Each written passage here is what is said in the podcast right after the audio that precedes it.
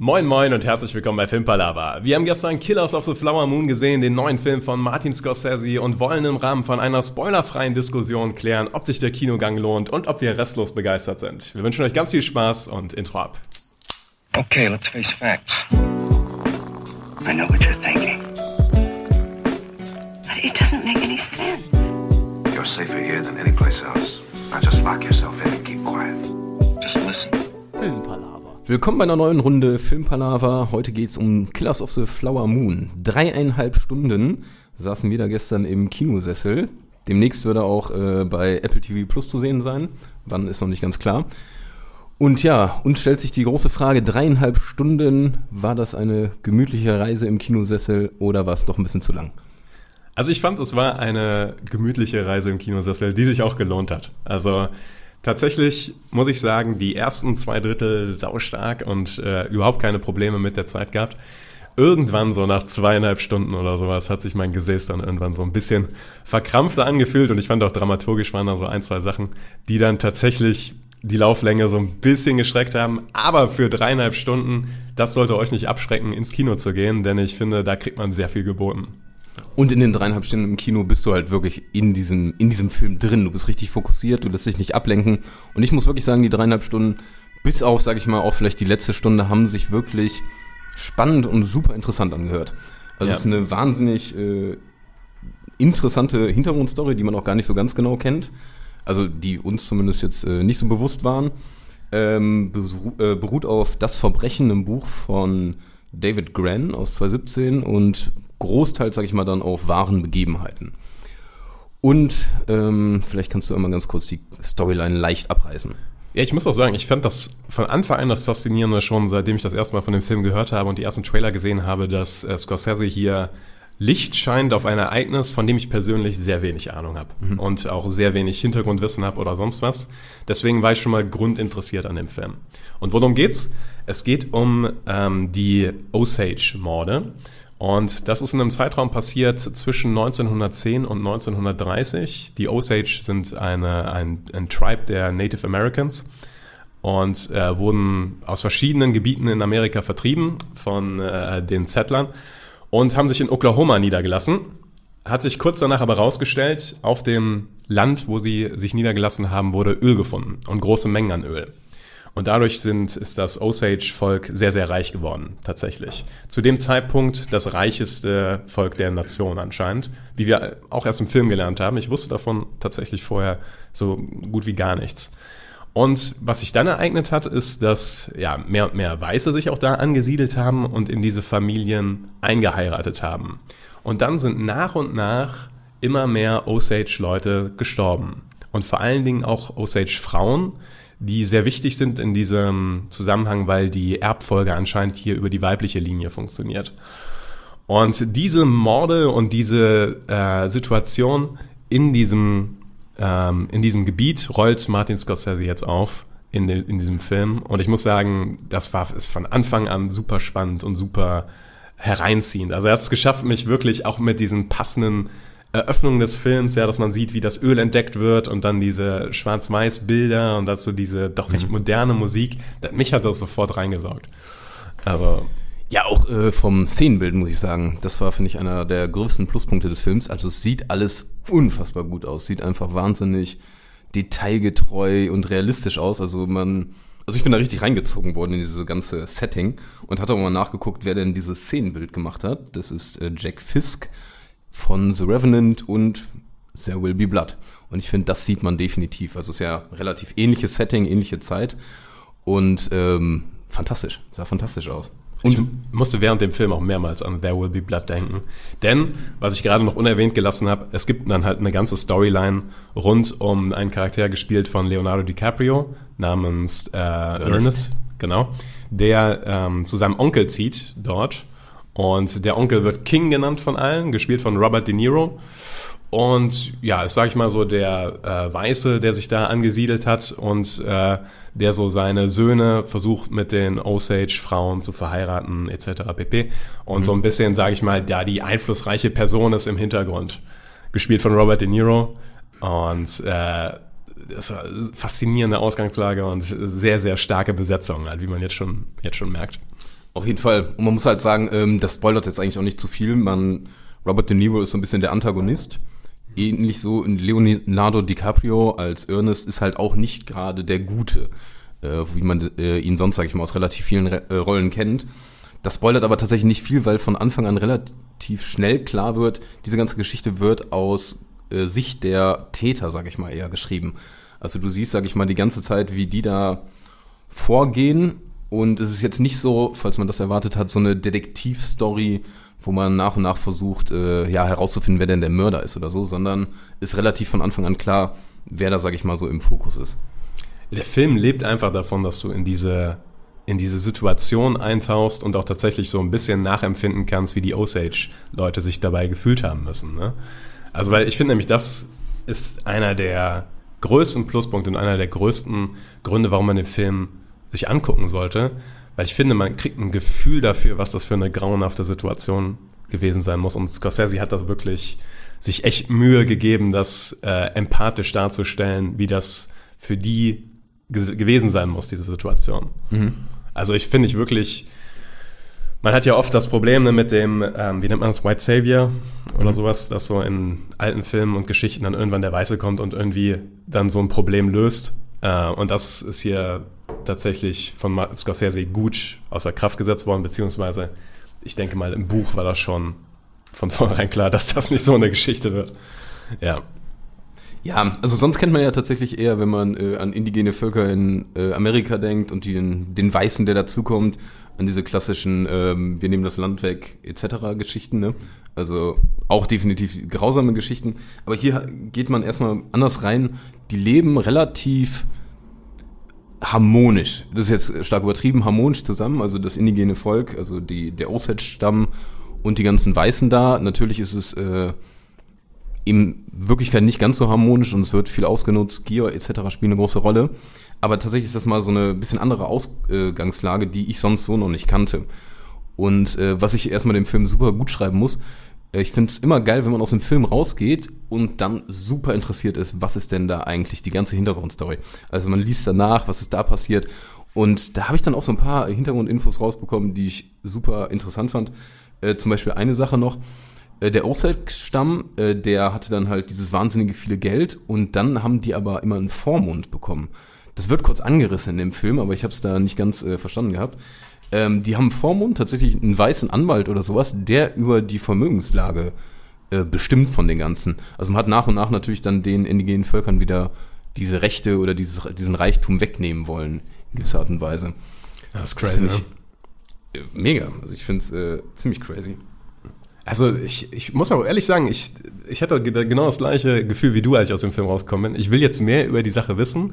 Ich will mehr wissen, was da genau passiert ist und welches Ausmaß das auch genau hat, weil im Film wird angerissen, dass es viel größer noch gewesen ist und dass da noch viel mehr passiert sein muss. Ähm, aber halt der Film sich auf, sag ich mal, eine, eine Familie konzentriert und die dramatischen Ergebnisse oder Ereignisse darum. Und äh, es kann, man kann einem Film eigentlich fast kein größeres Lob aussprechen, als dass man super interessiert ist an der Thematik, um die, die er sich dreht. Ja, und dass da auf jeden Fall mal so Licht ins Dunkle äh, geworfen wird. ja, ja, ja, geworfen, ja, ja. Ne? ja. Äh, einfach weil es halt sonst nicht so bekannt gewo äh, geworden wäre. Beziehungsweise man muss überlegen, das liegt jetzt äh, etwa 100 Jahre zurück und ist gefühlt relativ äh, in Vergessenheit geraten, beziehungsweise es wird nicht viel drüber gesprochen. Und ich fand es an der Stelle auch nochmal spannend, dass Scorsese ähm, mit dem Osage, Osage-Stamm, Osage, Osage, ja, ähm, Stamm auch bei der Produktion, also mit den Nachkommen, beziehungsweise denen, die heute noch leben, auch gesprochen hatte. Das heißt, es war auch in gewisser Art und Weise eine auch mit. Die spielen auch mit. Also in, es gibt eine große Szene, wo man das, ja. wo man das deutlich merkt, finde ich auch. Aber ähm, viele, sag ich mal, der Statistenrollen, aber auch so weniger Statisten, sondern so schon so zweite Reihe und sowas sind mhm. wohl wirklich Schauspieler oder halt äh, tatsächlich Statisten von dem Osage-Stamm. Oder zumindest von der indigenen Bevölkerung. Aber kann ja. sein, dass das auch davon war, ja. Hashtag ähm, Lily Gladstone möchte ich an der Stelle einmal nennen. Ähm, also wir haben natürlich DiCaprio und Robert De Niro, die ein ziemlich äh, spannendes Neffen-Onkel-Duo äh, ja, da machen, super Unterschied von den Charakteren. Aber wir haben vor allem eine Lily Gladstone, also ich sag mal die Hauptcharakterin, die äh, mit DiCaprio ver äh, verheiratet wird oder ist. Und meine Fresse, die hat, finde ich, so hart abgeliefert und ist eigentlich, finde ich, ja, so ein bisschen der Stern äh, der ganzen Schauspielerei. Und das neben diesen krassen Schauspielern. Ja, das fand ich auch. Also vor allem, weil die, die schafft es mit unglaublich wenig, unglaublich viel zu erreichen. Was ja so quasi so die Königsdisziplin ist. Also ich finde, die hat so, so, so was Mystisches, Würdevolles, was, also wie sie einfach da teilweise sitzt und guckt und in den, gerade so, es gibt äh, eine Szene, Spoiler nix, keine Sorge, aber da zieht ein Gewitter auf und da sagt sie einfach, jetzt sind wir einfach mal still. Und die Szenen, davon lebt der Film. Also das muss sagen, das ist der Vibe von dem Film wirklich fantastisch. Und da ist sie halt einer der größten Faktoren, die das nach vorne treiben. Mhm. Also einfach so, es gibt mehrere Shots, wo sie von vorne einfach nur gezeigt wird, wie sie irgendwie guckt. Und man, ich finde einfach, sie hat eine Ausstrahlungskraft, die ist wirklich, wirklich grandios. Ja, also selbst im Film wird ja angesprochen, äh, Show Don't Tell. Also mehr oder weniger sagt, äh, bekommt DiCaprio die, oder Ernest äh, den Hinweis, ja, wenn du da mit den Indigenen zusammen bist, äh, sag nur was, wenn du was zu sagen hast, wenn es was Schlaues ist und sonst sei ruhig. Und genau, das finde ich dann in Kombi mit ihr dann super spannend, weil, wie du gerade sagtest, die, ja, die macht eigentlich fast alles mit ihrem Gesicht, äh, redet, die hat, glaube ich, gar nicht so unendlich viel Redeanteil. Zumindest gefühlt zu den, ähm, ja, anderen äh, Schauspielerinnen und Schauspielern. Und dafür macht die das Hammer. Ja, auf jeden Fall. Boah, man muss natürlich auch sagen, Leonardo DiCaprio und Robert De Niro fand ich auch beide wieder richtig stark. Auf jeden Fall. Also tatsächlich, wir haben es nach dem Kino schon einmal kurz gesagt, ist so der erste Film, wo man wirklich merkt, Leonardo DiCaprio ist mittlerweile halt auch ein älterer Mann, so. Und mhm. äh, man sieht es ihm auch an. Aber dennoch, also, hast du gelesen, dass er ursprünglich für eine andere Rolle vorgesehen war? Nee. Der war ähm, für, die, für, den, für die Rolle, die Jesse Plemons in ja. Elephant übernommen hat, äh, vorgesehen. Und das macht so executive-mäßig im Kopf auch mehr Sinn, weil das eher so die klassische Leonardo DiCaprio-Besetzung mhm. ist. Aber ich finde es dann doch stark, dass sie ihn auf die Rolle gesetzt haben, weil er halt nicht so die, der Sympathieträger ist und man trotzdem anhand von ihm sich durch die Story hangeln kann. Ja, im Nachhinein ist er vielleicht sogar perfekt deshalb besetzt, weil, also er zieht natürlich Sympathie an und dadurch versuchst du dich so ein bisschen mit der Figur zu identifizieren, aber es ist, wird einem wirklich nicht leicht gemacht, ne? Also, ähm, der ist halt, äh, Ernest ist jetzt, sag ich mal, nicht der Schlauste. Das ist, ähm, der ist jetzt nicht komplett dumm oder sowas, aber er ist jetzt auf jeden aber Fall. Aber er kann lesen. Er, er kann lesen, ja. Das äh, betont er auch ein paar Mal. Ähm, und das finde ich äh, mal ganz cool. Also ich glaube, der ist auch ein bisschen auf äh, alt gemacht. Er, hatte, bekommt auch so ein bisschen gelbe Zähne gemacht und sowas. Mhm. Also ich glaube, der soll schon äh, ein bisschen verbrauchter insgesamt aussehen. Aber du hast halt diesen Charakter und dann hast du im Contra Robert De Niro als ähm, William Hale. Und der ist halt vergleichsweise so ein ja, Manipulator des Jahrhunderts, würde ich sagen. Ne? Hm. Der ist ja doch eher so ein sehr cleverer Typ im Hintergrund. Ist der King. Ist der King. Er ist ja. der King, ja. Und ich fand, ich fand auf jeden Fall dieses, äh, diese Kombination aus den beiden, auch in den Gesprächen, ähm, sehr amüsant. Zum Teil äh, hat der Film so einen kleinen Witz auch drin. Ah, Nicht zu viel, aber. Genau, ich finde, der, der Witz ist sehr gut platziert und äh, lockert das dann auch hier und da so ein bisschen auf. Aber ich fand den, den Humor, der da drin ist, dann tatsächlich sehr passend. Und ich fand, ich, ich gerade so in, es ist eine der ersten Szenen, wo Ernest und der King dann im Wohnzimmer sitzen und Robert De Niro ihm erstmal erklärt, was jetzt hier die Phase ist, vor Ort tatsächlich. Und ähm, was die Osage People so reich gemacht hat, was den Stamm so reich gemacht hat und wie das alles zusammenhängt.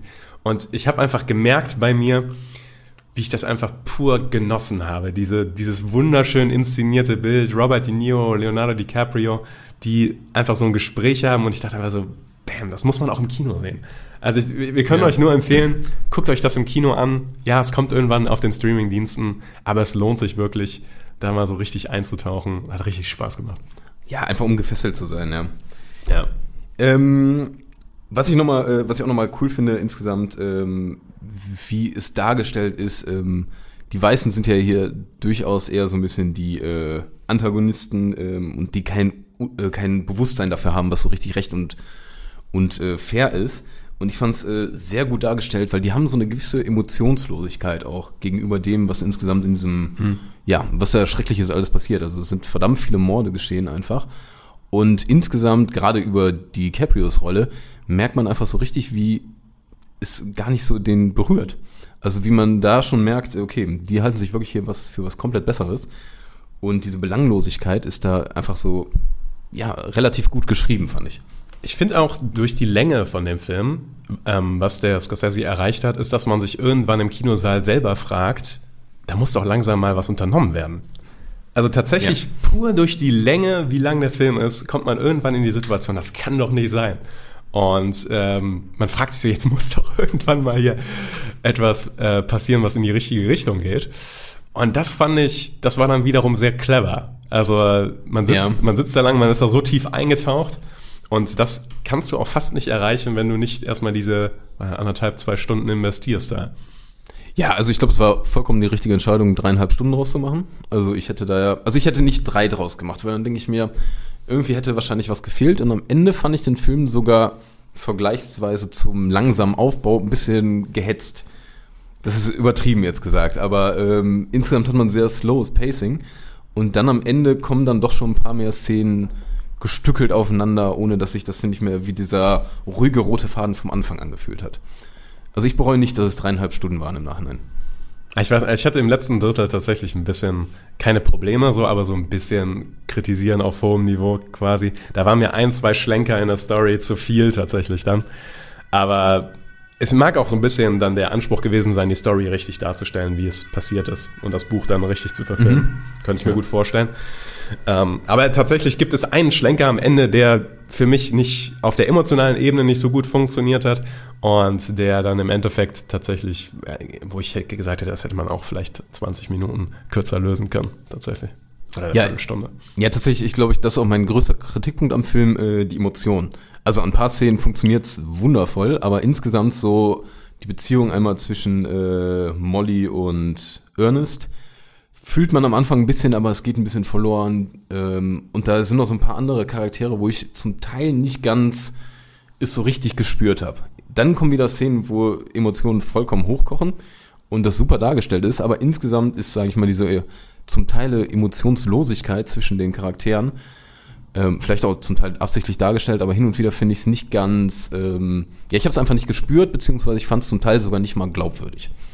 So weit würde ich nicht gehen. Also ich fand es eigentlich immer glaubwürdig, aber halt dann tatsächlich, ich hatte das ähnliche Empfinden, dass es verschiedene Phasen durchmacht und man zwischendurch Phasen hat, wo man sagt so, wow, das ist, äh, das ist schon dicker Tobak dafür, was du eigentlich für deine Frau empfindest, so sollte man vermeiden. Ja. Und man fragt sich zwischendurch tatsächlich auch, ob ähm, Ernest hier Sachen spielt und das nicht so empfindet. Aber glaube ich im Endeffekt nicht. Nee. Also tatsächlich, die Beziehung zwischen Ernest und Molly, ich fand sie, sie hat funktioniert, aber ich verstehe, was du meinst. Also ich finde, da hätte man Ernest oder DiCaprio auf jeden Fall mehr so ein bisschen Ambivalenz so bringen können. Also der ist da wirklich zwiegespalten an ein paar Punkten, vollkommen zurecht. Der ist an einer sehr seltsamen Situation in seinem Leben, würde ich sagen, wo er sich auch rein manövriert hat oder manövriert wurde. Und das hätte ich gern noch ein bisschen mehr gespürt, muss ich sagen. Also das fand ich äh, hin und wieder ein bisschen einseitig, vielleicht absichtlich äh, dargestellt so, aber ja, mein kleiner, mein kleiner Abzug. Im insgesamt doch sehr, sehr super Film. Ja, auf jeden Fall. Äh, Was ich auf jeden Fall nochmal explizit erwähnen will, ist die Musik. Mhm. Weil die Musik ist nicht zeitgenössisch. Also ähm, Teilweise. teilweise vielleicht, ja. Ja. Ähm, aber ich, für mich hat sie wunderbar funktioniert. Also ich mochte dieses, es gibt da einen konstanten, bedrohlichen Trommel-Bass-Subsound, der teilweise wirklich minutenlang vor sich hingeht, während da auf der Leinwand Sachen passieren, die ja tatsächlich immer dramatischer werden. Und für mich hat das wunderbar funktioniert. Auch dieses Mundharmonika hier und da und dann so eine, so eine Slide-Gitarre noch da reingebracht und sowas. Ich fand den Sound richtig, richtig nice. Hat mir richtig, richtig Spaß gemacht. In Kombination mit diesen fantastischen Bildern. Also alleine dafür würde ich den. Willst du den Film nochmal gucken in nächster Zeit? Ähm, nicht in nächster Zeit. Also das ist so ein Film, wo ich, den ich jetzt auch erstmal sacken lassen muss. Und ähm, da weiß ich auch, den werde ich nur auch nochmal nehmen, wenn ich mir wirklich diese Zeit. Also ich finde, dreieinhalb Stunden Film schreckt ab, auch wenn man den Ja, zu Hause nochmal sehen will. Und ich finde, dafür muss man sich die Zeit nehmen und ähm, hin und wieder nimmt man die sich nicht so gerne. Aber ich werde den auf jeden Fall irgendwann nochmal gucken, weil ich ähm, ja, ich fand es schon insgesamt sehr fantastisch. Ja. Das war schon, war schon sehr, sehr cool. Hat gezogen. Also, wir würden, sage ich mal, stark empfehlen, hierfür ins Kino zu gehen. Einfach damit man, sag ich mal, die ganze Wucht fühlen kann, damit man nicht abgelenkt wird, weil es sich einfach lohnt. Und ja, dreieinhalb Stunden ist eine krasse Nummer, aber eine gute Nummer. Ich finde auch gut, dass es so ein bisschen, das ist einfach ein gutes Training, ist das falsche Wort, aber man ist heutzutage viel zu sehr auf kurze Inhalte getrimmt. Und tatsächlich sind diese ultralangen Filme dann, wenn sie gut sind, ein perfektes Antidot dagegen. Also äh, dann sich mal dreieinhalb Stunden in der Dunkelheit hinzusetzen und einfach so in diese Welt einzutauchen von so einem Meisterregisseur wie Martin Scorsese, ist einfach dann eine Wohltat tatsächlich, auch ein bisschen fürs Gehirn, dass es nicht ganz so destabilisiert wird durch irgendwelchen 15 Sekunden Content von Filmpalava. genau, das ja. Bitte äh, schwer jetzt einen Tag später oder ein paar Stunden später, wird es ein Rating schon geben können? Ja, ich, ich hasse ja Ratings. Ich weiß. Ich, und sag, sag's immer wieder gerne. Ähm, ich bin im Moment so, wenn man mich zwingen würde, das auf der Sterne Dingens von uns ich zu bewerten. Ja, ich weiß. ich bin bei vier Sternen tatsächlich. Ja, ich auch. Ja. Mhm. Ich, hab, ich, ich glaube, ist doch ein Film, der könnte gegebenenfalls auch noch wachsen mhm. in meiner ähm, Bewertung, weil einfach der Vibe ist einfach da. Und manchmal kann der Vibe alles andere ersetzen, was, was ähm, so kleine Kritiken sind, so, weiß nicht, Langatmigkeit, überflüssige Szenen oder sowas. Mhm. Und ähm, für mich war der Vibe da. Ich fand ihn stark. Ich fand ihn einzigartig. Fand ihn besser als der Irishman? Sehr viel besser. Fand ich tatsächlich auch besser. Sehr viel besser, ja. Also auch alleine dadurch, dass man hier wirklich, wie du gerade gesagt hast, nochmal so ein anderes Thema hat und äh, nochmal so einen ganz anderen, ja wirklich äh, ist mal wieder so ein Film, wo man denkt so, okay, der steht für sich alleine. Und ja. der, den könnte ich jetzt auch nicht sofort mit einem anderen Film vergleichen. Nee, das finde ich ein super Alleinstellungsmerkmal.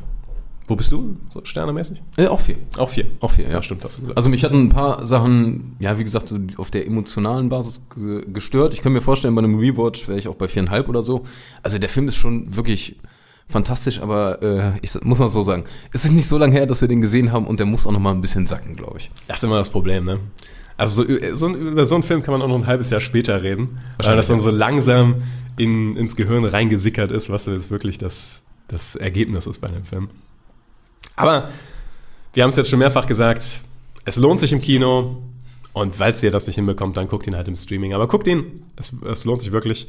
Vielleicht mit einem Kaffee, mhm. weil er dann doch schon, schon so ein kleiner Marathon ist. Aber Filmpalava empfiehlt ihn euch und ich würde sagen, damit rappen wir es ab für heute. Rap, rap, rap. Ciao, ciao.